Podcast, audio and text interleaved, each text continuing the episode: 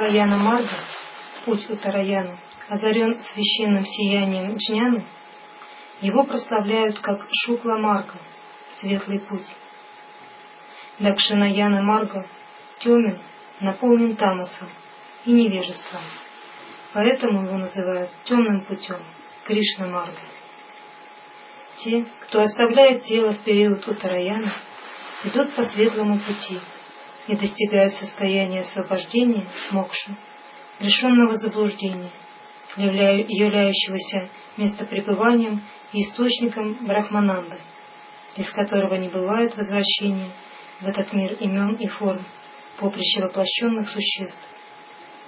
Те, кто оставляет тело в период Дакшинаяны и идут по темному пути, должны вновь принять эту физическую оболочку, называемую Дехом подверженную рождению и смерти. Утараяна не просто период времени, это состояние ума. Те, кто оставляет тело, обладая славой знания своего «я», идут по Утараяна Марге, умирающие же в неведении своей атме, идут по Петрияне, Дакшинаяне или по темному пути. Из трех гун сатвагуна чиста и светла, а Тамагуна темна. Поэтому у них противоположные цвета – белый и черный.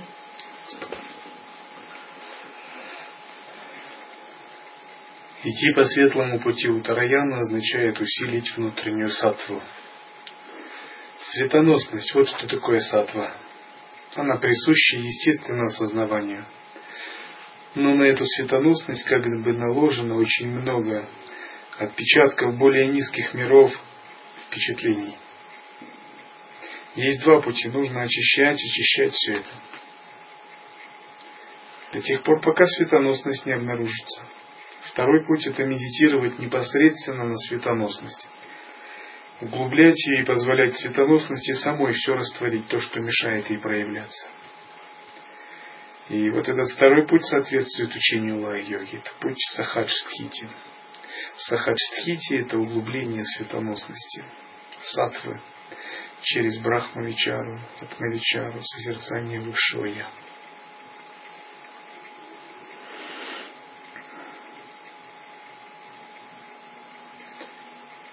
Только это имеет значение в жизни, если кратко в двух словах говорить.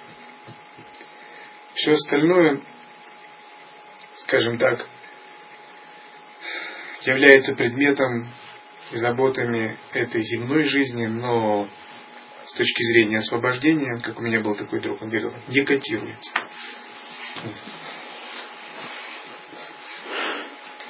Кроме того, есть два нади, тонких нерва, называемые Ида и Пингала. Ида находится слева, а Пингала справа от Сушумны. Ида Надимарга – это лунный путь а Пингала Надимарга – солнечный путь. Йоги следуют по солнечному, а остальные – по лунному пути. Это еще одна из, не, из нераскрытых тайн. Итог всего, что рождено – смерть. Сам йога ведет в йоге. Создание должно завершиться разрушением того, что было создано. Закон природы состоит в том, что рождение завершается смертью – а смерть приводит к рождению. Ступень, не знающая приходов и уходов, это ступень, на которой становится виден всеобщий брахман. Поскольку брахман всепроникающий, и где другое, и где другое место, из которого мог бы произойти приход, и в которое можно было бы уйти. Не нужны сомнения, достижима ли эта ступень для всех, все ли способны достичь такой победы?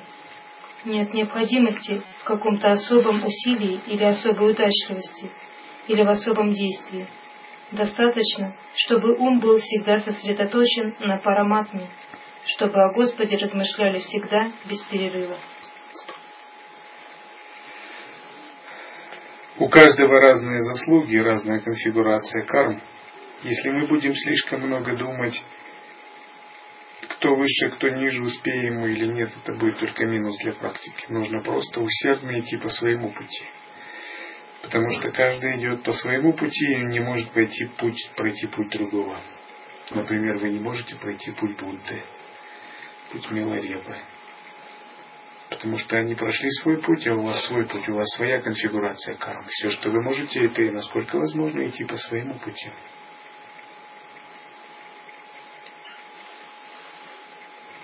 Это очистит ум, и заблуждение, обременяющее ум, исчезнет. Это уже мокша, освобождение. Ибо что есть мокша, как не моха кшая, исчезновение заблуждения. Человек, достигший этой моха кшаи, достигнет брахмататвы, уровня брахмана, как бы он ни умер. Такой человек зовется чнями. Здесь Арджуна задал вопрос. Он спросил, Кришна, я не совсем понимаю, что ты называешь чняной. Есть ли это знание, полученное на слух от учителя? Или же это знание, добытое в шастрах, писаниях? Или же это знание, переданное тем, кто богат действительным знанием? Какое из них освобождает человека от уз?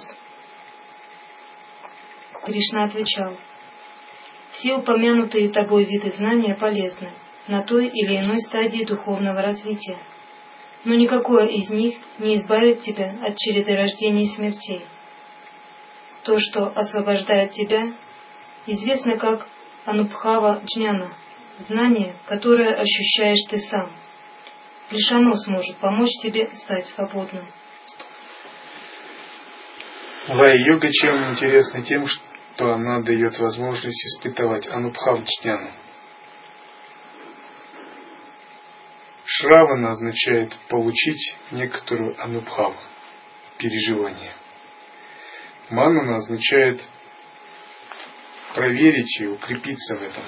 Нидитьясана – быть непрерывно из секунды в секунду, из минуты в минуту, из дня в день, из недели в неделю, из месяца в месяц, из года в год в Анубхаве. Тогда Анубхава вырастает в Бхаву, в Сакшаткару, в прямую реализацию. Благодаря Нидитьясане, непрерывной внимательности к Анубхаве. Но сначала нужно получить Анубхаву. И вот понемногу мы очищаем ум и получаем, получаем Анубхаву, пока она не станет достаточной, чтобы ее вынашивать. Это как зачатие и вынашивание ребенка, вплоть до его рождения.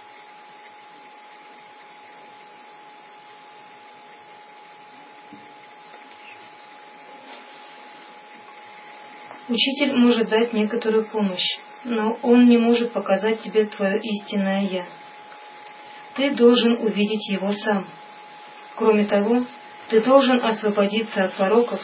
Более того, даже если он может это сделать, иногда он не будет это делать и не хочет это делать, потому что это все равно, что для маленького ребенка взять тетрадь, ручку и все крючки, что он должен написать тетради, обучаясь азбуке, взять за него написать. Очень приятно. Медвежья услуга. Это не нужно делать. Зачем? Если ученик должен приложить усилия и вырасти через эти усилия, он должен понять, познать, как это правильно сделать внутри себя, а не пользоваться какой-то внешней шахте. Потому что с таким же успехом можно принять ЛСД, получить опыт. Но в этом нет смысла никакого, никакого смысла. Поэтому, когда часто говорят, ой, горы, я хочу переживать. Вот Шамхави Будда практикуй. Будет переживание. Гуру это не ЛСД на двух ногах. Он не должен быть ЛСД для ученика. Потому что этот опыт придет и уйдет, это никакой пользы ученику не будет. Но когда ты сам его получил, это твое, это уже не на всю жизнь не исчезнет. Ты должен увидеть его сам. Кроме того, ты должен освободиться от пороков, например, таких как зависть. Лишь тогда можно назвать тебя Пурна Джняни, достигшим полной джняны. Имеющий веру в такую джняну, посвятивший себя ее обретению и полный желания добыть ее, только такой человек может постичь меня. Он должен быть свободен от зависти, кроме того, он должен быть убежденным, полностью погрузившимся в шрадху, веру. Даже при исполнении человеком малейшего действия важна убежденность. Не один только человек, но и птица, и животное, червь и вирус – все должны уметь иметь убежденность, чтобы преуспеть. Если в твоем действии нет убежденности, ты не сможешь обрести плод. Арджуна, я, наблю... я наблюдатель. Благодаря мне образуется это прокрытие, природа. Это совокупность пяти элементов, называемая пропанча, все эти подвижные и неподвижные объекты. Благодаря мне, как причине, пропанча, творение, действует различным образом. Глупцы, не способные понять меня, как высочайший принцип и хозяина всех элементов, чьей воле они должны повиноваться, принимают меня просто за человека. Великие люди почтительно размышляют обо мне, как о брахмане. Другие почитают меня под различными именами и в различных формах. Иные же поклоняются мне посредством джняна ячни и атма ячни, жертвы знания и самопожертвования. Есть различные виды яги, жертвоприношений, подношений. Например, цари древности делали ашваметха ячня, жертвоприношение коня, чтобы расширить царство. Но самое лучшее это джняна яги. Это жертвоприношение не требует создания кунды, ритуального костра, возлияния масла, начитывания мантр с возгласами сваха. Оно делается только внутри сознания. Чняна яги – это основная яги, которую мы делаем в учении лая Это жертвование своего ума, своих чувств, своего эго Всевышнему Источнику.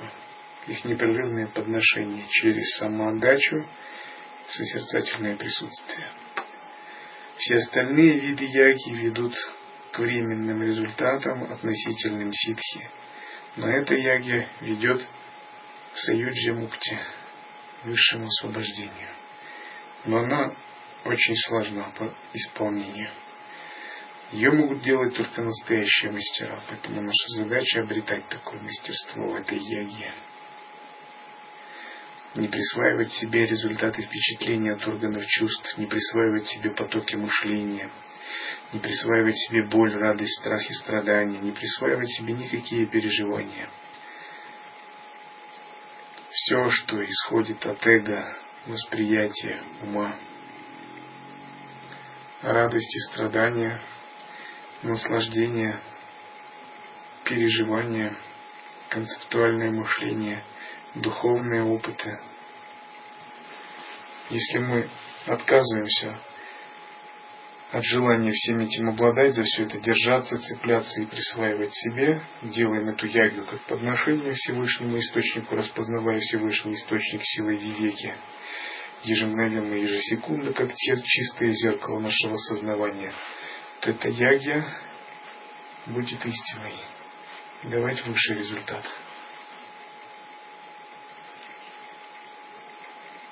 Какому бы имени, какой бы форме не, соверш... не совершалось поклонение, принимаю его я, ведь я цель всех.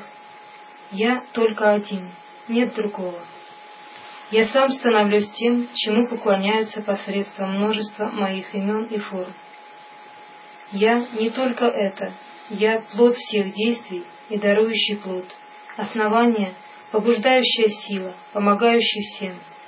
Зачем повторять? Я – сила, стоящая за рождением, существованием и смертью, каждой вещи и каждого существа. Я нерожденная, бессмертная причина. Здесь эта причина и сила называет себя Кришной. Мы называем сейчас ее Дататрией. То есть то Всевышнее существо, которое стоит за тремя ликами Брахмой, Вишну и Шивой. Изначальный Парабрахман. Его можно называть как угодно. либо не давать ему наименования, поскольку наименования относятся к относительному миру именной формы. Но в сущности это то, что за пределами любой имени, любой формы.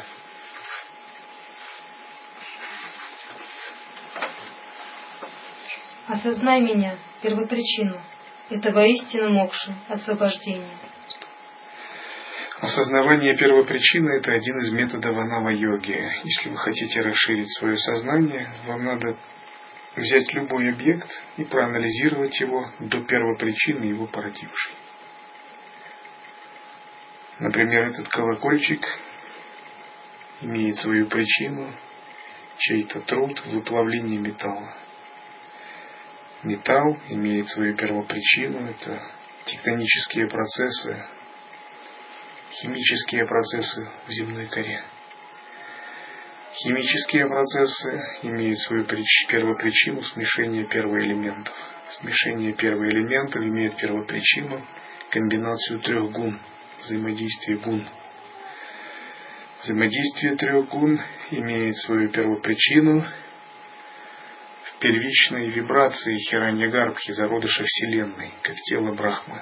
Сам Хираньягарбха – это тело Брахмы. Сам Брахма имеет первичную причину. Это изначальная вибрация на поверхности океана Экарнавы, чистого единого причинного океана Парабрахмана. Сам Парабрахман имеет причину сам в себе. Нет других причин, он сам для себя причина. Таким образом, проанализировав этот колокольчик, мы через 7-8 звеньев уже возвращаемся к Брахману логически. И так любой колокольчик, фонарь, тело человека, цветок, дерево, гора, растение, все что угодно. Это аналитическая медитация Нава-йоги, позволяющая через интеллектуальный анализ возвращаться к Всевышнему Источнику. Ее можно использовать перед брахмой, практикой брахмавичара. Тот Дживанмукта, освобожденный еще при жизни, кто достиг этого освобождения. Поэтому, Арджуна, если человек стремится стать Дживанмуктой, достичь освобождения, он должен следовать некоторым простым практикам. Иначе говоря, он должен полностью искоренить привязанность к телу. При этих словах Арджуна прервал Кришну. Кришна, об этой садхане полного отречения ты говоришь как о простой практике. Разве ее так легко совершать?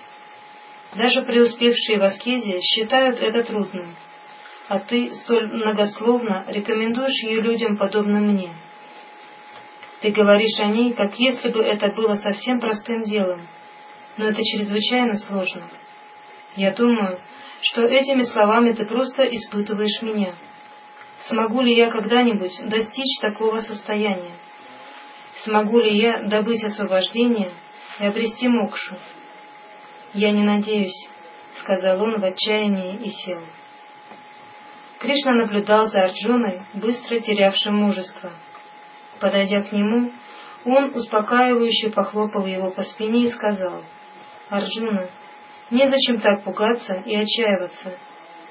Нет, никто не поверит в это, лишь только услышав об этом.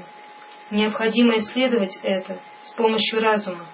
Тогда станет ясно, что эта практика не так трудна, как воображают. Для полного отречения не обязательно растить спутанные волосы, носить оранжевые одежды и превращать тело в кожу и кости. Достаточно, если ты совершаешь все действия, посвящая их Господу, без всякого желания. Это тайна освобождения. Совершать таким образом все действия нетрудно. Необходимо лишь иметь неуклонную веру и искренность. Конечно, они важны при всякой деятельности, а поэтому, как ты можешь понять, необходимы и для духовной деятельности. С любым из приверженцев, посвящающим мне все свои действия без иной мысли, кто размышляет обо мне, служит мне, поклоняется мне, помнит меня, знай, что я всегда с ним, всегда доступен для него и в этом мире, и в следующем. Я несу ношу его йога-кшемы, благополучия, Слышишь ли ты меня? Спросил Кришна, вновь похлопывая Арджуну по спине, сообщая отвагу его отчаявшемуся, отчаявшемуся сердцу. Это утверждение о Господе, обещающем йога Кшему, благополучие преданному, положило начало большому количеству заблуждений. Даже пандиты, не говоря уже об остальных, не способны понять его настоящий смысл. Комментаторы Гиты на многие лады объясняют это обещание. Это священное изречение подобно пупу в теле Гиты. Пуп Вишну был местом, в котором родился Брахма. Это шлока Пуп, или место рождения тех, кто жаждет Брахмаджняна. Если следовать этой шлоке, на практике можно понять всю Гиту.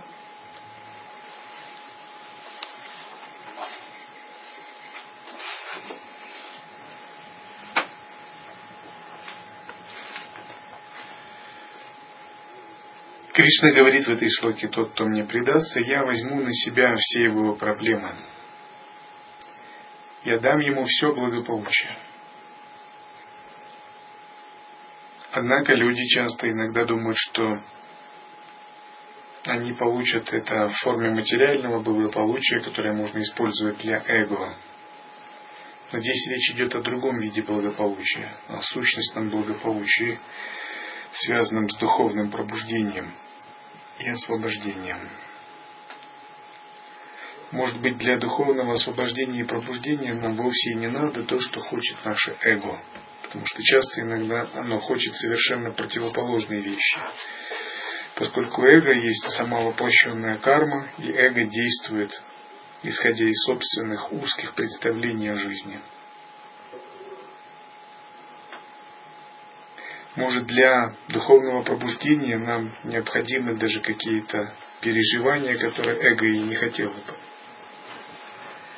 Но эти строки часто люди трактует так, что если человек предался Богу, то тот должен исполнить все его как бы, притязания, мирские желания. У некоторых э, христианских школ есть такое представление, что если ты веришь, ты должен быть успешным, богатым и счастливым. Так. Иногда это так, иногда это не так. Это не надо слишком жестко ставить. Это зависит от вашей кармы, а еще от ваших санкальп. Но не надо это слишком жестко увязывать. Потому что это трактовка от эго. И дальше идет рассказ, где Брахман пришел к дворцу Махараджи читать Бхагавадгиту и толковать. И он прочитал шлоку, но Махараджи сказал, не, это толкование неправильное. И это Брахмана даже сильно возмутило и задело, но он не подал вида. Он по-другому продолжал объяснять вот эту шлоку. Махараджи снова сказал, нет, это неверное толкование, иди подготовься, завтра придешь и расскажешь. И это сильно уязвило Брахмана, он при придворных все это рассказал.